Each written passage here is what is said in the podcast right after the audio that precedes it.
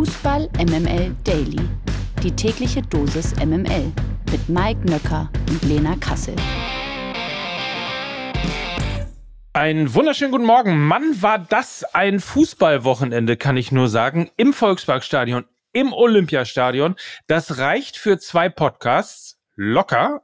Und zwar äh, für den Fußball MML Daily am Montag, dem 2. Oktober und äh, für Fußball MML. Aber wie immer hat natürlich meine bessere Podcast-Hälfte den Vortritt. Guten Morgen, Lena Kassel. Guten Morgen, Mike Nöcker. Also ich sag jetzt schon mal, dieser, dieser Podcast trägt ja heute wieder den Folgentitel 100% Lena irgendwas. Und es tut es, also ich muss mich jetzt schon entschuldigen, weil ob des sehr kaltgetränkreichen Wochenendes wird es heute eventuell nur eine 20-prozentige Folge Lena geben. Ähm, das möchte ich nur kurz als Disclaimer voranschieben. Also alle, die jetzt sagen, nee, 20 Prozent Lena ist mir zu wenig, dann wissen sie jetzt Bescheid und können dann einfach eventuell morgen wieder einschalten. Wo, wobei ich finde besser 20 Prozent Lena als 2 Promille Lena. Aber. nee, das war du 2 Promille Mike warst du ja am, oh, nö. am Samstag, ne? Das, äh, ja. Aber es war schön, das muss man mal sagen. Also jetzt, äh, ohne jetzt hier äh, die, die alkoholischen Eskapaden sozusagen abzufeiern, es war einfach äh, ein wunderschönes Klassentreffen, ein MML-Klassentreffen mit Lukas, mit Nils, mit Luca, mit dir. Ich habe mich total wohl gefühlt. Ja, das sah man auf der Tanzfläche, als du alleine, du warst sozusagen the only man und the last man äh, zeitgleich. Last Man Dancing. Ja, Last Man Dancing, weil es war keiner auf der Tanzfläche. Du wolltest mich ja dann noch zum Foxtrot überreden. Ich weiß. Ähm, ich konnte, ich konnte das dann noch abwenden. Und ähm, ich sag mal so, der DJ ist nur für dich gekommen, ne? So ist es. Ähm, schade eigentlich, hätte ja ein lustiges Fest werden können, aber möglicherweise haben die Hertanerinnen und Hertaner aber auch nicht so richtig äh, was zu feiern gehabt. Nun, sprechen wir doch in Ruhe darüber. Und zwar in dieser fantastischen Kategorie. 100% Lena. Guten Morgen, Mike, und Happy Monday. Präsentiert von Lena Kassel. Ich bin übrigens ehrlicherweise fest davon überzeugt, dass es äh, auf jeden Fall mehr als 20 Prozent sein werden. Fangen wir mal an und checken das beim Spiel TSG Hoffenheim gegen Borussia Dortmund. 1 zu 3. Das ist der dritte Sieg in Folge für den BVB und damit ist Hoffenheim in der Tabelle überholt. Für Hoffenheim ist es nach vier Siegen in Serie der erste Dämpfer seit Wochen. Niklas Füllkrug feiert sein Tordebüt im BVB-Dress und auch Marco Reus bestätigt seine starke Form. Ab der 71. Spielminute mussten die Dortmunder allerdings beim Stand von 2 zu 1 aus ihrer Sicht ähm, auf Rami Benzebaini verzichten. Der Linksverteidiger holte sich innerhalb von vier Minuten, man kann es schon sagen, die dämlichste gelb-rote Karte dieser Saison. Ähm, und die Frage ist natürlich jetzt, wie, wie schätzen wir die Leistung der Dortmunder ein? So richtig überzeugend wirkte es nicht. Auf der anderen Seite war es auch kein einfacher Gegner. Ja, stimmt. Also, und trotzdem würde ich sagen, wir haben ja letzte Woche Montag auch über den BVB hier gesprochen und da habe ich ja noch das Spiel gegen Wolfsburg als die bisher beste Saisonleistung äh, betitelt und ähm, habe auch gesagt, dass es für mich ein Schritt in die richtige Richtung war, auf dem man hätte aufbauen können. Und das ist meiner Meinung nach leider nicht passiert im Spiel gegen Hoffenheim, dass man auf diese Leistung aufgebaut hat. Ja, man ist äh, gegen Hoffenheim gut reingekommen, ist dann aber relativ schnell viel zu passiv geworden. Also alles, was nach dem 1 zu 1 und der roten Karte passiert ist, war wirklich schlecht. Auch wenn es das Ergebnis von 3 zu 1 jetzt nicht vermuten lässt, ähm, bis auf das Tor von Riasson sind die Dortmunder Tore ja auch nach individuellen Fehlern von Hoffenheim passiert. So viel gehört dann eben auch zur Wahrheit dazu. Individuelle Fehler gab es natürlich aber auch zu häufig bei Schwarz-Gelb. Also die Fehlerquote bei vermeintlich einfachen Bällen ist immens. 78 Prozent Passquote bei 48 Prozent Ballbesitz ist schon heftig. Bei gegnerischem Pressing, das hat man auch schon beim Spiel gegen Wolfsburg gesehen, sind die Dortmunder massiv überfordert.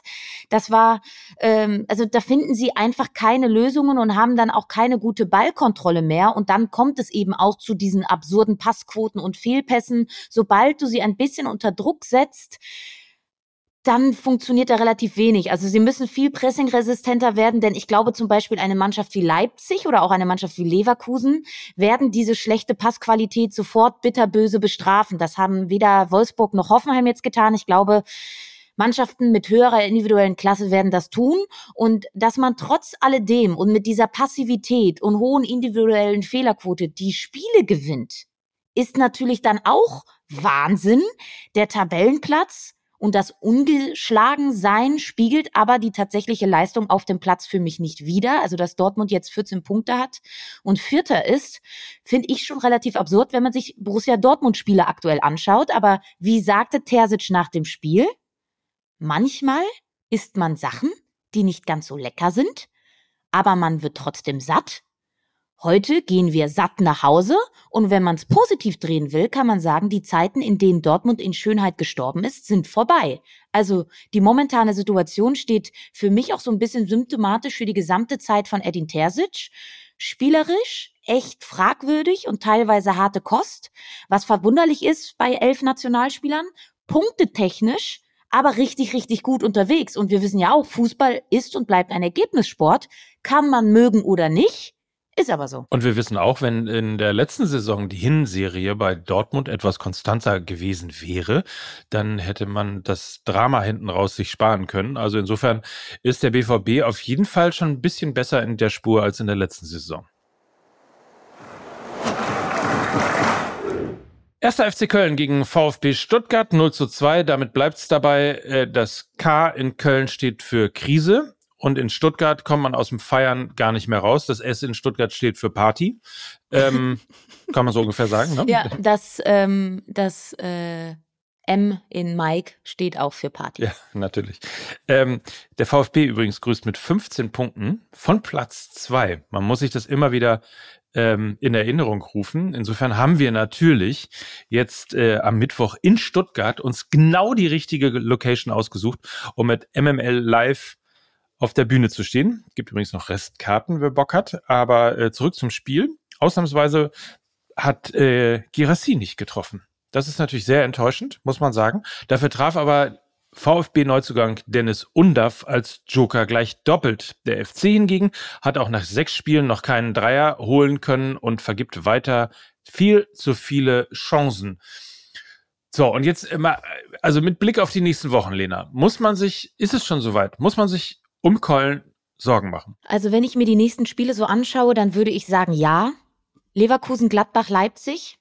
Das sind natürlich alles Gegner, die über hohe Qualität verfügen und mit Leipzig und Leverkusen natürlich auch über einen unfassbar tiefen und guten Kader. Und das sind eigentlich jetzt auch nicht unbedingt die Spiele, die passend für so einen Turnaround sind. Eigentlich, weil auf der anderen Seite kann ja so ein Derby-Sieg gegen Gladbach oder Leverkusen natürlich auch ein emotionaler Befreiungsschlag für eine ganze Saison werden. Und vielleicht kommen dementsprechend die Gegner auch zum genau richtigen Zeitpunkt. Ich sehe aber aktuell nicht, wie das beim FC gelingen soll in dieser Zusammensetzung. Kämpferisch war der FC auch wieder hervorragend eingestellt gegen Stuttgart, fünf Kilometer mehr gelaufen, viel Intensität und sie spielen für mich dementsprechend auch nicht wie eine Mannschaft, die auf dem sitzenden Platz steht, aber sie machen keine Tore.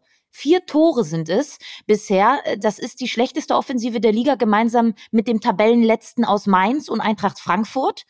Und ich meine, Baumgart hat jetzt gegen Stuttgart schon sogar mit zwei großen Mittelstürmern gespielt, mit Selke und Tigges. Und sie haben trotzdem kein einziges Tor erzielt. Und ich glaube, dieser krasse Flankenfokus beim FC trägt keine Früchte. Der FC hat 27 Flanken gegen Stuttgart geschlagen. Zum Vergleich Stuttgart gerade mal 13. Und ähm, diese 27 Flanken haben zu keinem Torerfolg beim FC geführt. Und sie müssen sich also spielerisch ein bisschen neu erfinden im letzten Drittel. Ich glaube, die Rückkehr vom verletzten Marc Uth und auch die von Jan Thielmann geben mir dennoch etwas Hoffnung, weil Uth ein technisch sehr guter Spieler ist, der auf engem Raum auch mal Lösungen durchs Zentrum finden kann und auch einen guten Schuss hat und Jan Thielmann mit seinem Tempo auch mal die Tiefe attackieren kann. Auch das fehlt aktuell. Das sind also zwei Waffen, die Baumgart noch für seine Offensive hat. Die müssen jetzt eben schleunigst fit werden und dann glaube ich auch, dass der FC offensiv mehr Gefahr ausstrahlen kann. Und Stuttgart hat in diesem Spiel dann auch gezeigt, was der FC nicht hat. Qualitative Kadertiefe. Also die Einwechselspieler beim VfB haben das Spiel entschieden. Sie können also von der Bank richtig viel Qualität nachlegen und das ist beim FC eben nicht der Fall und das passt nicht so gut zu der sehr, sehr intensiven Spielweise von Baumgart. Umso wichtiger, glaube ich, wird es, dass äh, die verletzten Spieler zurückkommen, eben wie Uth und Thielmann, damit du auch endlich mal wieder Konkurrenzkampf hast und Tiefe im Kader.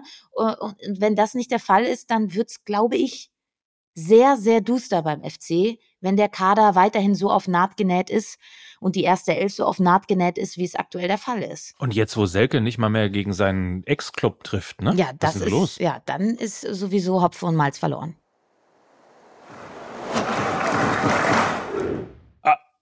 Ich wollte gerade Upsi sagen, aber dann dachte ich mir, na, Upsi ist vielleicht nicht ganz angebracht. Aber wir reden über den ersten FC Heidenheim gegen Union Berlin. 1 zu 0.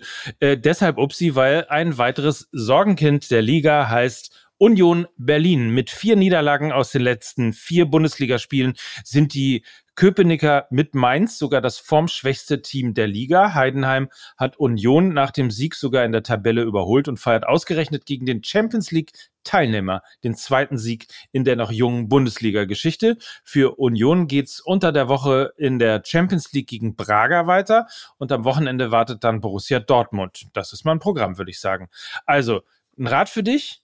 Oder von dir besser gesagt, an Urs Fischer. Was glaubst du, wie kann er mit seinem Team diese Negativserie stoppen? Ich glaube mit Geduld und, und, und äh, der Zuversicht, dass die neuen Spieler sich immer besser ans bisherige Fischer-System gewöhnen man darf nicht vergessen, dass zum Beispiel Bonucci, Volland und Gosens extrem spät zur Mannschaft gestoßen sind, die Vorbereitung nicht mitgemacht haben, nicht mit dem Trainingslager waren und ihnen damit einfach ein paar Wochen fehlen. Das Problem ist, dass du durch die Dreifachbelastung natürlich auch wenig Zeit hast, Automatismen zu trainieren, weil du eben kaum noch trainierst, sondern Spiel hast, Regeneration, Spiel, Regeneration, eventuell noch mal eine Reise. Also du hast einfach weniger Zeit auf dem Trainingsplatz und das siehst du eben jetzt. Dazu die ja schon von uns auch erwähnten Verletzungen von Kedira und Knoche, die als wichtige Stützen in der defensiven Absicherung fehlen. Dazu ein Geraldo Becker, der im Formtief hängt. Also das sind ja aber alles Gegebenheiten, die behebbar sind oder sich ändern lassen. Also Kedira und Knoche werden zurückkommen. Bei Becker kann irgendwann auch der Knoten platzen und wenn sie aus der Champions League ausscheiden, dann fällt auch die Dreifachbelastung weg. Also ich glaube, die Probleme sind lösbar, deshalb würde ich den Teufel noch nicht an die Wand malen. Wir wissen ja aber auch, ähm, dass bei Union ohnehin keiner nervös werden wird, weil die Ansprüche und Erwartungen sowieso niedrig sind. Und von daher braucht man sich, glaube ich, keine Sorgen um Union machen, weil sie einfach die letzten Jahre krass überperformt haben und ähm, alles, alles sauber und glatt äh, durchgelaufen ist. Das ist in dieser Saison eben anders und das wird Zeit brauchen. Die werden sie ja aber auch haben, weil A, ruhiges Umfeld und B, eine noch sehr, sehr junge Saison auf dem Blatt Papier steht. Gerade erst der sechste Spieltag. Also die Probleme würden mir mehr Sorgen machen, wenn sie am 16. Spieltag wären. Das ist nicht der Fall. Und so werden sie sich, glaube ich, wieder fangen. Vielleicht ein bisschen zu spät, um dann erneut auf einem Euro europäischen Platz zu stehen am Ende der Saison. Ja, das kann sein. Aber sie werden auch nicht in, in eine ernsthafte Gefahrenlage kommen. Das kann ich mir nicht vorstellen. Wir bleiben beim Thema Krise. Relativ ähm, früh, würde ich mal sagen, in der jungen Saison schon viele Krisenherde. Zum Beispiel eben bei diesem, dem äh, Krisenduell zwischen VfL Bochum und Borussia Mönchengladbach. 1 zu 3 endet es und damit gehen die Gäste vom Niederrhein am Ende als verdienter Sieger vom Platz. Es ist der erste Saisonsieg der Gladbacher. Vor allem in der ersten Halbzeit konnte man von einem Klassenunterschied sprechen. Bochum kam erst im Verlauf der zweiten Halbzeit etwas besser in die Partie. Da stand es allerdings schon 0 zu 3.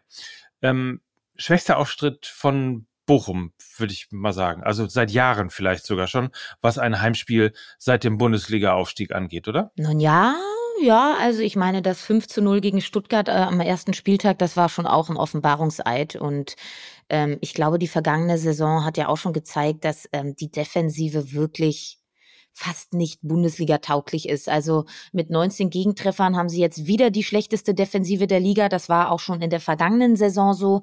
Die installierte Dreierkette von Thomas Letsch funktioniert für mich nicht. Die Mannschaft fremdelt mit dem System und es hat eben auch nicht dafür gesorgt, dass sie weniger Gegentore bekommen. Ganz im Gegenteil, ich habe nochmal nachgeschaut. Sie kriegen sogar noch mehr als zum vergleichbaren Zeitpunkt der vergangenen Saison. Sie haben immer wieder diese krassen, desolaten, defensiven Auftritte. Ich habe die fünf Tore gegen Stuttgart schon angesprochen, dann bekommen sie sieben gegen die Bayern und drei gegen Gladbach. Also Masovic, Ordetz und Bernardo haben einfach gegen Mannschaften mit offensiver Qualität keine Chance. Punktgewinne gab es gegen Eintracht Frankfurt beim 1 zu 1, die offensiv mit einer der harmlosesten Teams aktuell sind. Dann gab es beim 1 zu 1 gegen Dortmund einen Punktgewinn. Da wissen wir aber auch, dass sie extreme Probleme haben im eigenen Ballvortrag. Und es gab einen Punkt beim 2 zu 2 gegen Augsburg, die jetzt auch nicht unbedingt für ihren Offensivgeist bekannt sind. Also ich glaube, Letsch muss es mal wieder mit einer Viererkette probieren, weil die defensive Stabilität überhaupt nicht vorhanden ist. Und ich glaube, es ist eine systemisch äh, bedingte Instabilität. Und ich glaube, wenn er das nicht tut, dann wird es nächste Woche gegen Leipzig, glaube ich, wieder eine Packung geben. Denn da kommt auch wieder hohe offensive Qualität mit Simmons, mit Openda, mit Paulsen und Co. auf Bochum zu. Und ich glaube, da bedarf es jetzt einfach einer taktischen Anpassung von Thomas Letsch und das erwarte ich jetzt auch. Dann schauen wir doch mal auf die Roten Bullen aus Leipzig. Denn ein Spiel haben wir noch. Das Topspiel vom Samstagabend Leipzig gegen Bayern. 2 zu 2 endet es. Leipzig gibt also nach Toren von Openda und Lukeba eine 2 zu 0 Pausenführung aus der Hand. Remis am Ende, weil die Bayern in der zweiten Halbzeit so richtig in die Partie kamen und durch Kane und Sané ausglichen. Mit 14 Punkten sind die Münchner jetzt nur noch Dritter. Leipzig lauert mit einem Punkt weniger auf Platz 5. Wer sollte nach den 90 Minuten mit dem Ergebnis besser leben können, deiner Meinung nach? Dortmund, ne? naja, es ist natürlich. Also Leverkusen, also, Leverkusen. Es ist natürlich für die tabellarische Konstellation ein, ein perfektes Ergebnis, das 2 zu 2. Dadurch, dass eben Stuttgart gewonnen hat, Dortmund gewonnen hat und Leverkusen gewonnen hat, ergibt sich jetzt eben eine relativ bunte Mischung da oben an der Tabellenspitze. Und das freut natürlich uns als geneigte Fußballfans, weil wir Spannung haben wollen und weil wir relativ lange viele, viele Mannschaften da oben haben wollen, damit es nicht schon wieder Borussia Dortmund am letzten Spieltag verkackt, sondern dass dann vielleicht noch drei, vier andere in der Verlosung dass sind. andere verkack verkacken können. Ja, aber oder dass man halt zumindest mal äh, drei, vier andere ähm, Mannschaften hat, wie eben Leipzig, die ja die Bayern können. Ne? Wieder nicht verloren. Sie bleiben weiterhin so ein bisschen der Angstgegner und ich glaube trotzdem, dass Leipzig mit diesem Ergebnis unterm Strich und auch mit Hinblick auf die zweite Halbzeit besser leben kann. Ähm, ich muss sagen, RB war hervorragend eingestellt auf dieses Spiel und sind genau so ja dann auch in die Partie gekommen, auch wenn beide Tore von RB für mich durch individuell schlampiges Verteidigungsverhalten der Bayern entstanden sind. Das passiert in dieser Saison leider viel zu häufig, dass sie sich durch eigene Fehler angreifbar machen. Sie können es mit einer guten Offensive aktuell kompensieren. Nicht verwunderlich also, dass wieder Sané und Kane getroffen haben, die langsam sowas werden wie einst Müller und Lewandowski. Das passt unfassbar gut zusammen. Ähm, aber die Bayern sind nach wie vor verwundbarer geworden. Mir gefällt gefiel auch das Spiel mit Ball nicht. Das war sehr, sehr einfallslos. Gerade der Spielaufbau oft zu statisch, zu langsam. Ich glaube, dass gerade für das eigene Ballbesitzspiel und gerade auch für den Spielaufbau die Rückkehr von Manuel Neuer extrem wichtig werden wird. Er kann nämlich mit dem Ball am Fuß um also einiges mehr als Sven Ulreich und ich glaube, das wird ähm, auch das Spiel der Bayern ma maßgeblich verändern. Ähm, muss aber auch sagen, dass ich diesen gegnerspezifischen Matchplan bei Tuchel oft nicht erkenne. Also gefühlt haben gerade in den Topspielen die gegnerischen Coaches den besseren und erkennbareren Plan. Und ich glaube, da hatte man mit Julian Nagelsmann einen wesentlich variableren Trainer an der Seitenlinie bei den Bayern, der oftmal auch, oftmals auch was Überraschendes auf den Platz gebracht hat, äh, unterschiedliche Herangehensweisen wählte und damit unberechenbarer war. Und ich glaube, diese Unberechenbarkeit, die fehlt mir bei den Bayern so ein bisschen. Also wenn du dich nur auf individuelle Klasse verlässt, glaube ich, wird es in den absoluten Top-Spielen schwierig. Zweite Halbzeit war es dann besser bei den Bayern. Ähm, sie sind dann aber eben trotzdem auch schon einem Zwei-Tore-Rückstand hinterhergerannt. Also so wie Tuchel die Mannschaft ins Spiel geschickt hat, war das zu wenig. Die Bayern reagierten nur auf RB und in Hälfte zwei agierten sie dann auch mal und haben damit eben kaum defensiv noch was zugelassen. Und ich glaube, da hat Tuchel auch schon die ein oder andere richtige Entscheidung in der Halbzeit getroffen. Frage mich nur, warum er sie nicht vor dem Spiel getroffen hat, weil dann hätte man dieses Spiel sogar gewinnen können, glaube ich. Ähm, unter anderem eben Guerrero für Goretzka in die Partie zu bringen. Das hat dem Spiel in der zweiten Halbzeit sehr, sehr gut getan, gerade mit Ball.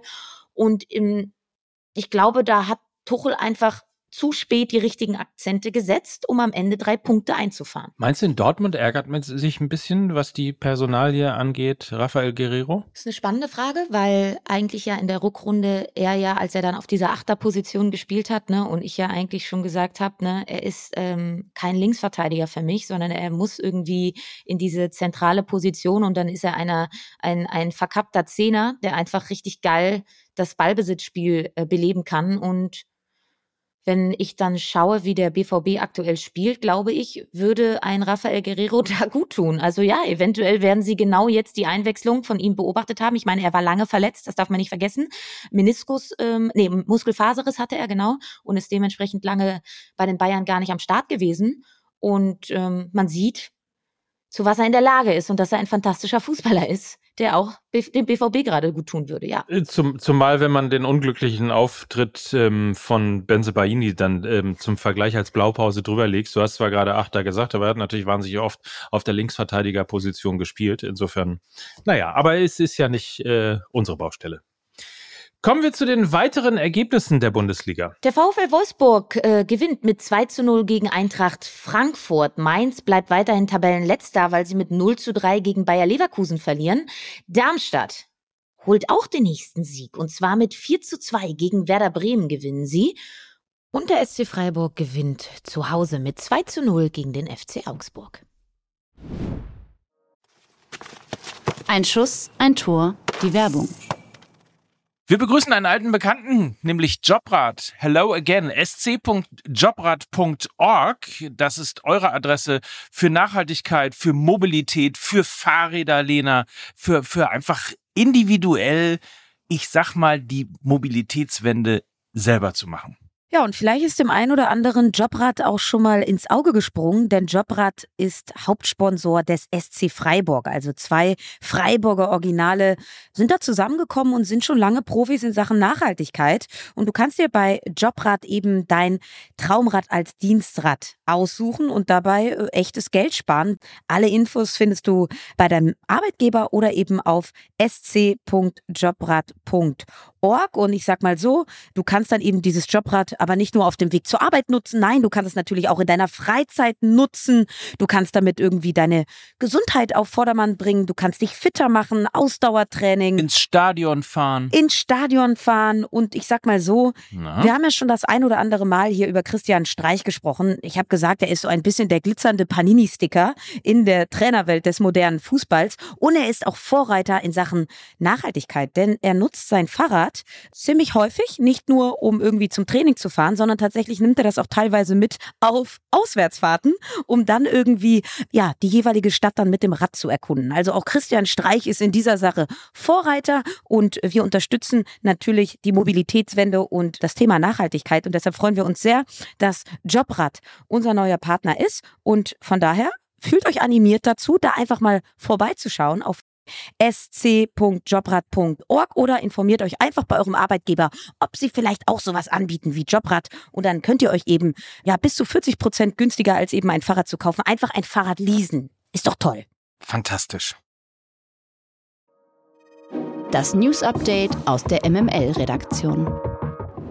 Über das Wochenende habt ihr diese Meldung vermutlich alle mitbekommen. RB Leipzig hat sich mit sofortiger Wirkung von Max Eberl getrennt. Neben vielen anderen Gründen soll wohl vor allem das fehlende Commitment für den Club ausschlaggebend für diese überraschende Entwicklung gewesen sein oder Entscheidung gewesen sein, besser gesagt. Eberl wurde ja zuletzt immer wieder mit den Bayern in Verbindung gebracht. Ein klares Dementi gab es dazu von Eberl allerdings nie.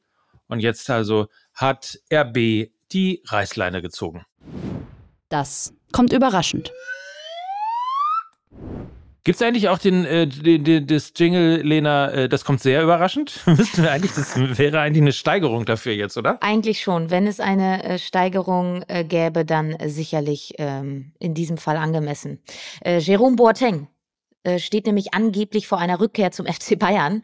Gestern Morgen trainierte der Innenverteidiger bereits an derselbener Straße. Zunächst soll sich der 35-Jährige erstmal zeigen. Die Vertragsgespräche seien auch noch nicht abgeschlossen. Boateng könnte in München die angespannte Situation in der Innenverteidigung etwas entspannen. Mit Dayo Upamecano, Min Jae Kim und Matthijs de Ligt ist die Defensive der Bayern äußerst dünn besetzt.